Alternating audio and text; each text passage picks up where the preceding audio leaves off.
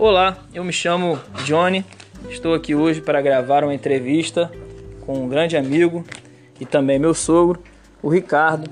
Ele é da Segunda Igreja Batista em Jardim Catarina, eu também sou, já conheço o meu sogro há alguns anos, pelo menos oito anos, né? E a gente está aqui hoje junto, reunido, para poder conversar, bater um papo bacana, para edificar a minha vida e a sua vida. A gente vai falar um pouco sobre a história dele, testemunho de vida dele. Esse homem que tem experiências fantásticas, inclusive foi um dos caras que me discipulou né, nessa caminhada cristã. Quando eu o conheci, eu tinha apenas três meses como cristão. E aí conheci a, a filha dele, a gente pôde namorar e construir uma família. Hoje tenho dois filhos maravilhosos, lindos, cheios de saúde e uma casa que serve ao Senhor. Amém? Então vamos continuar na nossa entrevista. Eu queria fazer aqui uma breve apresentação do meu sogro Ricardo, mas ele também vai se apresentar um pouco, falar com vocês. E aí, meu sogro? Fala, Ricardo, como é que você tá? Fala aí, boa noite, pessoal. Boa noite, galera. Eu me chamo Ricardo, como meu genro assim falou, o pastor Johnny, né? E nossa vida começou a compartilharmos junto, andar junto quando conheceu minha filha, né? E logo de início eu já vi que ele era uma pessoa separada, uma pessoa importante, né? E glória a Deus, assim resumindo, hoje em dia já é casado, já tem dois filhos, uma de três, nasceu o Gabriel agora, vai fazer um mês. E nós estamos aqui vivendo um pedacinho do, do céu aqui na terra. Né? Bom, de, já de imediato, é, vários testemunhos que eu tenho da minha vida, né? Mas assim, o que eu coloco muito em prática é o testemunho de quando eu era sem Cristo, né? Me converti com 33 anos, vivi 33 anos sem Cristo. E no meu modo de ver eu fazia tudo certo, né? As festas que eu saía, as bebidas, os, os cigarros, né? As bagunças, as falta, falta de, de temor a Deus, nem não conhecia igreja evangélica. Para mim nem existia irmãos pregando pela rua né? Tanto que um dia, uma vez, eu falei com os irmãos da igreja que eu me converti, que eu nunca vi eles evangelizar em frente à minha casa. Eles falaram, meu irmão, várias vezes chegamos no seu portão, conversamos, pregamos. E você não lembra disso? Não, não lembro. É engraçado, né, gente? Que como é estranho as coisas, né? Mas olha que interessante, como que o homem, o ímpio, né? Ele não consegue é, discernir as coisas espirituais. Nossa, é, é, verdadeiramente o que a Bíblia diz, né? Nossos olhos estão vedados, nós estamos cegos, né? Diante das coisas é, que são primordiais para nossas vidas. O tempo inteiro Deus quer falar, Deus quer mostrar para a gente o que realmente importa. Mas aí tá aí meu sogro já falando, né? Como que ele era um cego espiritualmente falando. Eu lembro também da minha vida, era bem assim. Mas meu sogro, há 33 anos atrás, eu tenho certeza que a igreja ela se mostrava totalmente diferente do que é hoje, né? Mas pra gente essa experiência tua de conversão, ela é tão edificante não só no aspecto espiritual, mas também no aspecto histórico, né?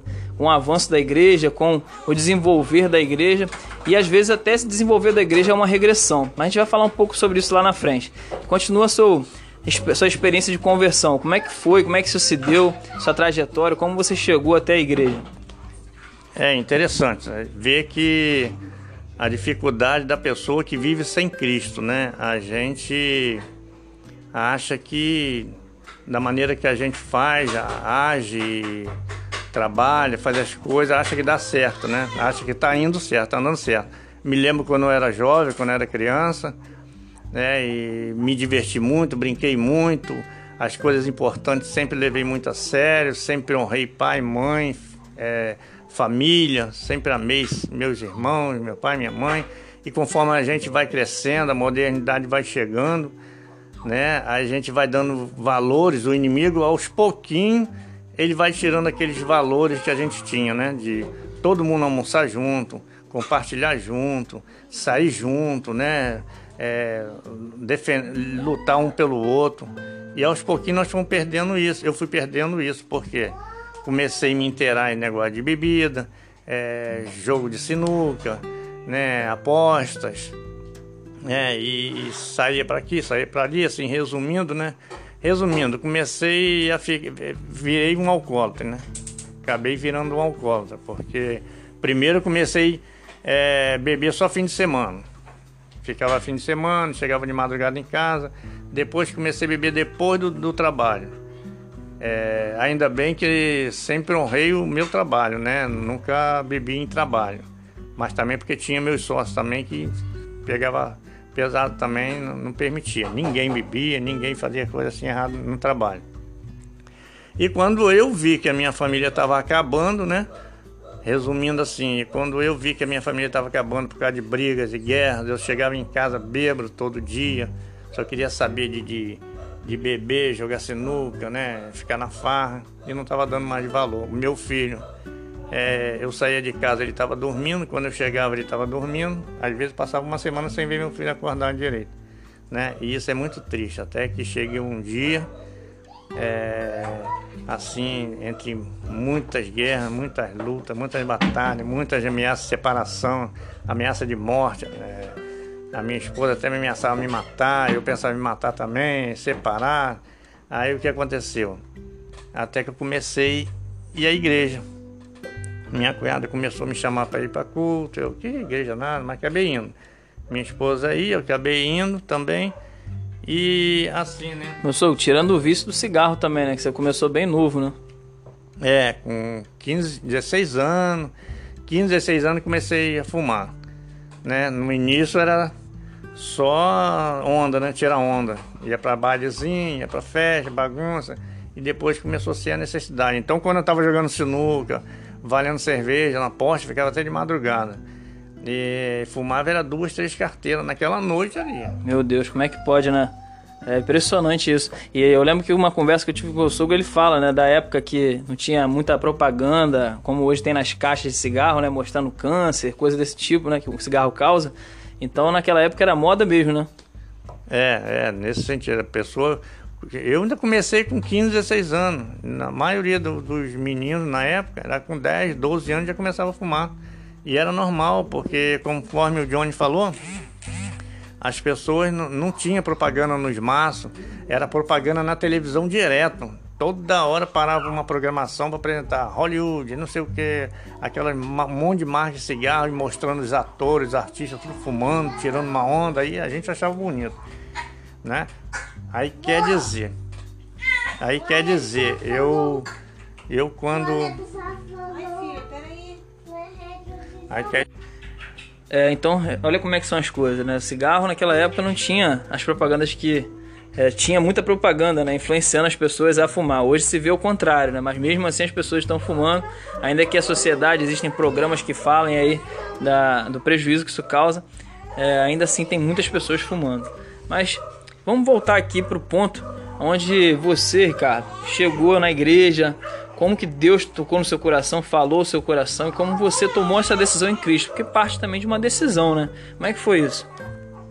É, então, é, a gente a gente depois de convertido, a gente vê que como Deus várias vezes me livrou da morte, né? Como ele várias vezes me livrou da morte. Eu devo ter sido assaltado umas 15 vezes por aí, no mínimo, umas 15 vezes. Que eu saía, Deus me guardava. Eu ia para baile, bebia, né? Mas chegava lá no baile não gostava. Não gostava do, das coisas que estavam acontecendo, da situação que estava acontecendo, né? Aí eu ia sempre com meu irmão, alguns amigos, não, ia, não era de andar de patota, né? Mas aí, na madrugada,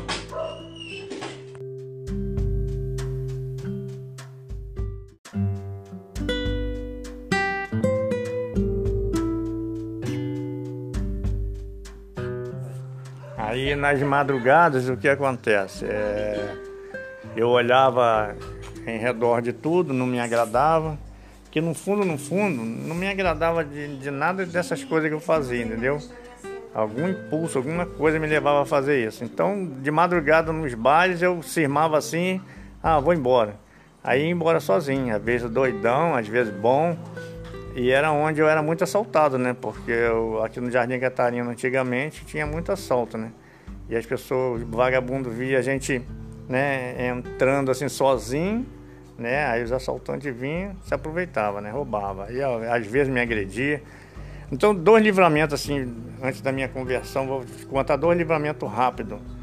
Professor, só te interrompendo, quantos anos você tem? Eu acabei que eu não te perguntei quanto, quantos anos você tinha aí no início da nossa entrevista, né? É, hoje eu tô com 60 anos.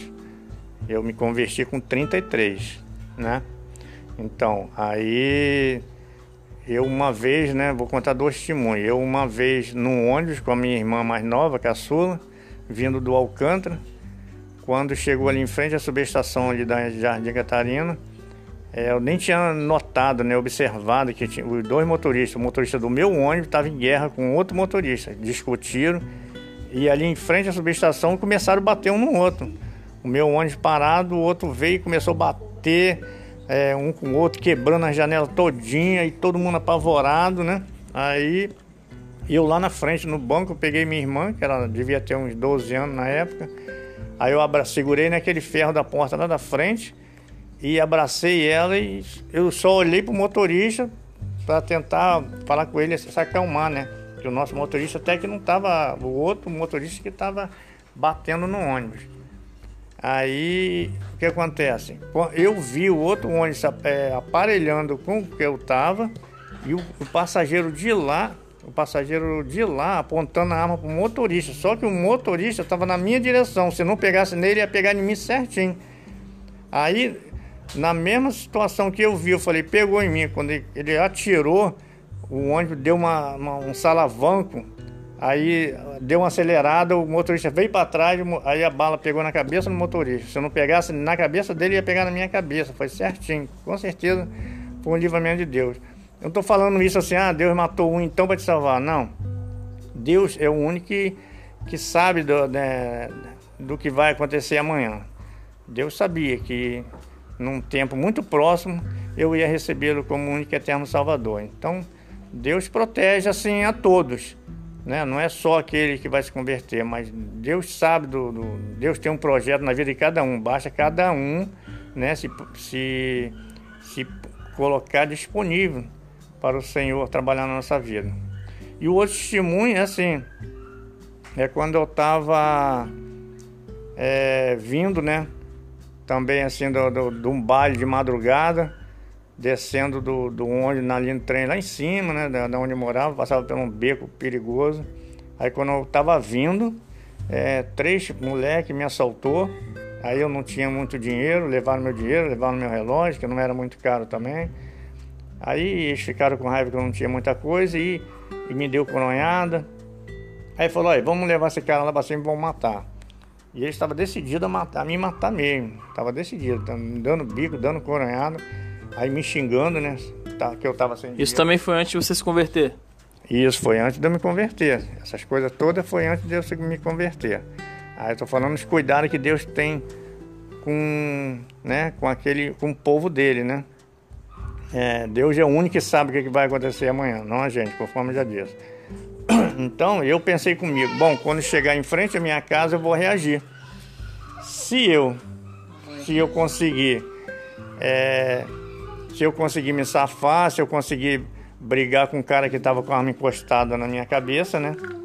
Aí eu já estava todo no esquema. Eu era jovem, eu tinha algumas, algumas, algumas artimanhas, né? Algum, alguns macetes de, de briga. Eu falei, eu vou, quando chegar em frente à minha casa, eu vou reagir. Vou dar um golpe nele, vou pegar a mão dele, vou dar um golpe nele e tentar bater nos outros, que eu não sei se os outros estavam armados. Aí o que aconteceu? Quando chegou na esquina da minha casa, que, pô, mas foi coisa assim de milésimo de segundo. Minha mão chegou a mover que eu ia me defender na hora, entendeu? E o cara falou assim: Olha só, olha sua mãe lá no portão. Se você reagir, fazer alguma coisa, te dou um tiro na cabeça. Pode ir embora, pode ir embora, volta e vai embora. Ainda me deu um chute, aí mandou embora. Aí minha mãe falou: Ah, seus amigos, você veio com seus amigos. Eu falei: É, quem tem um amigo desse aí não precisa ter inimigo, mãe. Aí contei para ela depois, né? Mas aí, é mais um livramento que Deus me deu. Questão de milésimo. Com certeza eu vou tentar reagir ali, o cara ia me matar. E várias vezes Deus me livrou. É, então a gente vê aí o cuidado de Deus né, com a vida daqueles que, ainda aqueles que não servem ao Senhor, aqueles que ainda não se entregaram para Cristo, né? É por isso que a Bíblia diz, né? Deus protege as crianças e os bêbados. no bom sentido, né? Mas, é, que bom, meu senhor, que bom que o Senhor esteve em sua vida. Claro que, com certeza, você que está nos ouvindo também teve vários livramentos, né? Ainda tem aqueles livramentos que a gente não vê, né? A gente, inclusive, meu sogro falou aqui, né? Do motorista que morreu na frente dele, né? É claro que ninguém deseja a morte de ninguém, né? E o motorista não morreu em prol da vida do meu sogro, mas infelizmente caiu daquele dia daquele rapaz é, partir né, para a eternidade. Nós não sabemos se ele era crente ou não, mas é interessante como Deus age né, em nossas vidas. Né? Eu glorifico a Deus que o meu sogro teve a oportunidade de aceitar Cristo, teve a oportunidade de reconhecer Cristo como Salvador de sua vida e aproveitou. Né? Infelizmente temos muitas pessoas aí que têm oportunidade, que ouvem a palavra né, e não não aproveitam essa oportunidade para aceitar, para tomar uma decisão é, em Cristo, uma decisão que vai mudar completamente sua vida. Mas vamos voltar aqui para o dia que você, meu sogro, aceitou Jesus e o dia que você tomou essa atitude, essa decisão primordial em sua vida e daí para frente como como que ficou a tua vida? É, eu conforme a tava em muita crise minha, o meu lar, o meu casamento, é, repito, né, se não fosse Jesus na minha vida, é, a minha filha mais nova não existiria, não estaria aqui falando da minha filha nem do meu genro porque ela não iria existir, que a gente ia se separar. Mas aí Deus tem um projeto, Deus tem um plano que os planos de Deus, é por isso que eu não concordo muito quando a pessoa fala os sonhos de Deus. Deus não sonha, ele realiza e acabou. Peraí, peraí, mas vem cá, você vai se... ia separar de quem? Como é que é o nome da sua amada? Fala aqui pra gente aqui. Ah, é da Sirlene da Silva Maranhão Santos. Essa é outra história, como eu conheci ela, como cheguei. Não, não, não, pelo amor de Deus, não vamos contar essa história aqui não, senão vai dar ponto pra manga aqui, a gente vai ficar aqui duas horas conversando. Mas ó, eu fiquei sabendo aí que a Sirlene não gosta muito de ser chamada de Sirlene, não. O negócio ela, ela gosta de ser chamada de Lene. E ela não vai gostar nem um pouquinho de saber que no podcast aqui a gente falou o nome dela completo aqui, Sirlene. Não, é Lene, tá? Então, para quem conhece aí, meu sogro quem ainda não conhece, a Sirlene chama ela de Lene quando você vê na rua aí, tá? então vamos lá. Aí o dia que você se converteu, como é que foi, meu senhor? É, na verdade eu só chamo ela de Lene, né? Aí, aí o que acontece? Eu comecei a ir para a igreja, né? Minha cunhada de vez em quando me chamava para ir para os cultos. Aí eu comecei para a igreja. E comecei a gostar, né? Comecei a gostar, chegava na igreja depois das pregações. É, aí os irmãos vinham falar comigo se eu não queria receber Jesus. Não adianta. Ninguém pode colocar Jesus dentro de você. Ninguém pode colocar o amor de Deus dentro de você. Você tem que sentir. Você tem que ser tocado. O milagre da conversão, ela não anda dia e noite. Ela é a sua fé é despertada através de uma mensagem, através de uma palavra. Entendeu? Então eu, eu ia bêbado para a igreja. Eu sentava do lado da minha esposa ela tinha vergonha porque eu sentava bêbado, né, eu chegava em casa, brigava comigo pra caramba. Mas glória a Deus, né? Se eu não fosse bêbado, hoje em dia eu não seria um servo do Senhor. Até que um dia eu tava no bar lá bebendo, as pessoas falaram, pô, você vai pra igreja, você vai pra igreja bêbado? Isso não é coisa de, de, de pessoa temente a Deus, não. Eu falei, não, tô buscando, tô buscando, tô errado. Até que um dia eu tava no bar, tomando cerveja, aí falei, olha, eu vou. Essa cerveja que eu vou tomar vai ser a última. Nunca mais vou botar um copo de cerveja na minha boca. Aí nego, ah, duvido muito, duvido. Aí o que acontece? Eu fui para casa, aí levando, né? Isso eu já tinha falado no bar que ia ser a última cerveja. Levei uma uma cerve a cerveja para casa e botei no copo. Quando eu ia tomar, não consegui nem tomar, porque a cerveja se tornou fel. Glória a Deus. O gosto dela se tornou fel, não consegui tomar nem, nem um gole a mais. Deus, eu recebi, eu falei com tanta fé que Deus é não só honrou a, a, minha fé, como honrou a palavra que eu falei, né? Não vou mais colocar gole nenhum na boca, então não poderia tomar aquele último copo, né? E o que aconteceu foi isso, eu não bebi mais e estava de bermuda, do jeito que eu estava, fui para a igreja, né? E... É aquela velha máxima, né? Venha como estás, mas não vai permanecer como você está. Deus irá transformar todo o seu viver. Glória a Deus. É verdade. Inclusive, nesse dia, meu irmão foi junto comigo. Meu irmão foi junto comigo. Aí chegou lá, aí através de uma palavra que o pastor estava pregando, eu me, me converti, senti o toque no coração e fui lá na frente e recebi Jesus. E, estou lá para honra e glória de Jesus até hoje. 27 anos, vai para 28 anos de convertido. Agora que eu, que eu vim para a igreja do meu genro, né? Já estou uns dois anos aqui na igreja do meu genro, mas... Minha não, igreja de Cristo. Você veio para a segunda igreja batista de Catarina para somar, para trabalhar. Inclusive, ele é o conhecido agora como o homem do portão, né? O homem da porteira da igreja. Se passar por lá, ele está evangelizando todo mundo ali no ponto do ônibus ali da rua 39. E tem sido uma benção, ele tem feito a diferença em nome de Jesus. Claro, com toda humildade, servidão no Senhor. Glória a Deus. É, a a igreja que, que congrega, né? Não é dono da igreja, dono é o Senhor Jesus.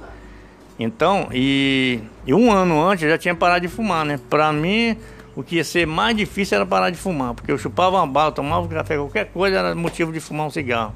E eu parei e graças a Deus, sofri o primeiro mês, depois nunca mais. Tomei noite de cigarro e Deus já estava me preparando. Quantos anos você ficou fumando, meu senhor? 17 anos. Olha só, 17 anos. 17 a 18 anos fumando direto. E olha aí como é que Deus é o Deus das causas impossíveis, né? Tem muita gente aí que acha que nunca vai conseguir sair do cigarro, largar o cigarro, né? E estamos aqui diante de um homem que fumou durante 17 anos e não foi pouco não, ele fumou, fumava bastante. E hoje eu olho para ele, eu nem acredito que um dia ele, ele colocou algum cigarro na boca. Um cara tão idôneo, com um caráter tão, tão aí é, impecável, né? Prega a palavra de Deus, excelente pregador homem de Deus, ainda com suas limitações, né? é, a gente não deixa de fazer a obra do Senhor. Quantas e quantas vezes nós saímos juntos, né, meu sogro?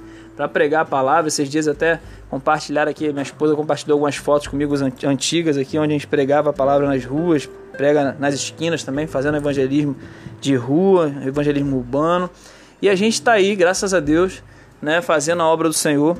Eu louvo a Deus pela sua vida, meu sogro, pelo privilégio de estar aqui hoje né, fazendo essa entrevista. A gente está começando a nossa caminhada aqui pelos podcasts e nada mais justo, nada melhor, nada mais, mais honroso do que poder entrevistar um homem de Deus como o senhor. Tá? E tem mais alguma coisa a compartilhar, senhor, em relação à sua vida? Assim, é a verdadeira vida, a verdadeira vida que nós temos é aos pés do Senhor.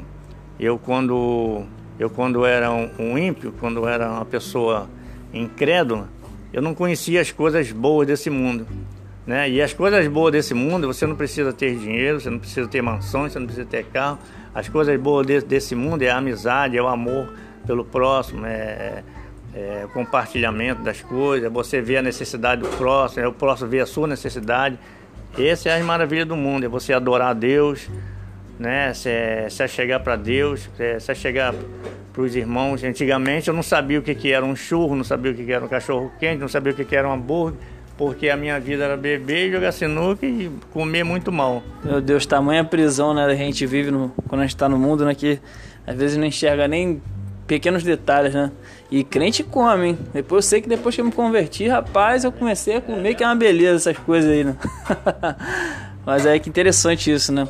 A cegueira é até para coisas pequenas, né, gente? E olha como é que é interessante observar da família, né? As coisas que realmente importam para nossas vidas são esquecidas quando a gente não vive uma vida com Jesus. Jesus ele vem para iluminar todo o nosso caminho, toda a nossa trajetória, né? E tudo aquilo que antes estava na obscuridade das nossas mentes, da nossa visão, da nossa perspectiva limitada como homem falho, né, como homem mundano, Jesus Cristo vem e transforma todo o nosso ser, toda a nossa visão, toda a nossa perspectiva e a gente passa a enxergar a vida como verdadeiramente o Senhor quer, deseja, almeja que a gente viva uma vida perfeita, boa e agradável na sua presença. E assim, né? A gente quando casa, quando a gente não é um cristão, na maioria, né, não vou generalizar, não vê o casamento como, como uma só carne nós cristãos costumamos ver o casamento com uma só carne. Nós não resolvemos nada sozinho. Eu não posso resolver nada sozinho. Eu não posso escolher nada sozinho. A nossa esposa faz, é, ela não faz parte da nossa vida. Ela é a nossa vida. É a nossa família. Né? Então a gente quando está no mundo acha que trabalhou a semana toda, ah, vou jogar sinuca, vou jogar futebol, vou me divertir, porque mas a mulher também trabalhou a semana toda, a mulher também cuidou do filho, a mulher também levou o filho para o colégio, a mulher também né, quando não trabalha fora, ela trabalha muito mais em casa, né? Então são valores que a pessoas tem que reconhecer, porque o que nós não queremos para nós, não, nós não queremos, nós não podemos desejar para o próximo, né? Se você quer, se você quer ser quer que a sua esposa seja fiel, você tem que ser fiel. Quer que a sua esposa te ame, você tem que amar. né? Você tem que viver para ela e ela viver para você, né? Você tem que viver para fazer ela feliz e ela viver para fazer você feliz. E resumindo, a verdadeira vida de um cristão vem após a sua morte, a verdadeira morte do ímpio vem após a sua vida. Lembre-se disso. Se achegue para Jesus enquanto é tempo. Que quanto mais tempo perder, quanto mais tempo demorar, menos você vai servir a Deus.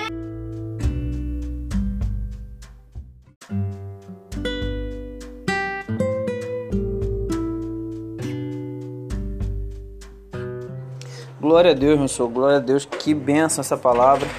Eu tenho certeza que todos que ouviram esse testemunho foram abençoados. Eu também fui. Quero deixar uma palavra para você, ouvinte, você que está nos ouvindo agora. É, a Bíblia diz: Buscai, pois, o reino de Deus e a sua justiça, e as demais coisas vos serão acrescentadas. Então, coloque o Senhor Jesus em primeiro lugar na sua vida. Né? Dedique sua vida a Ele, seu coração.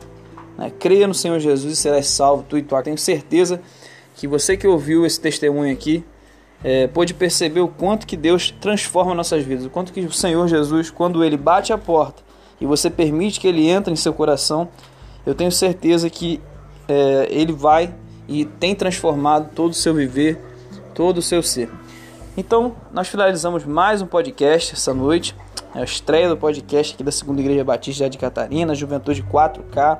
Para mim foi uma honra receber aqui o Ricardo, meu sogro.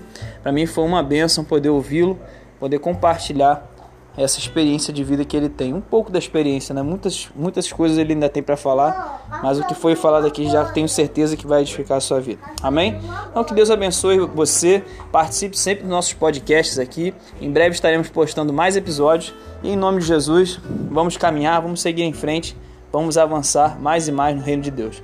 Um grande abraço, fiquem com Jesus. Um abraço a todos. Amém.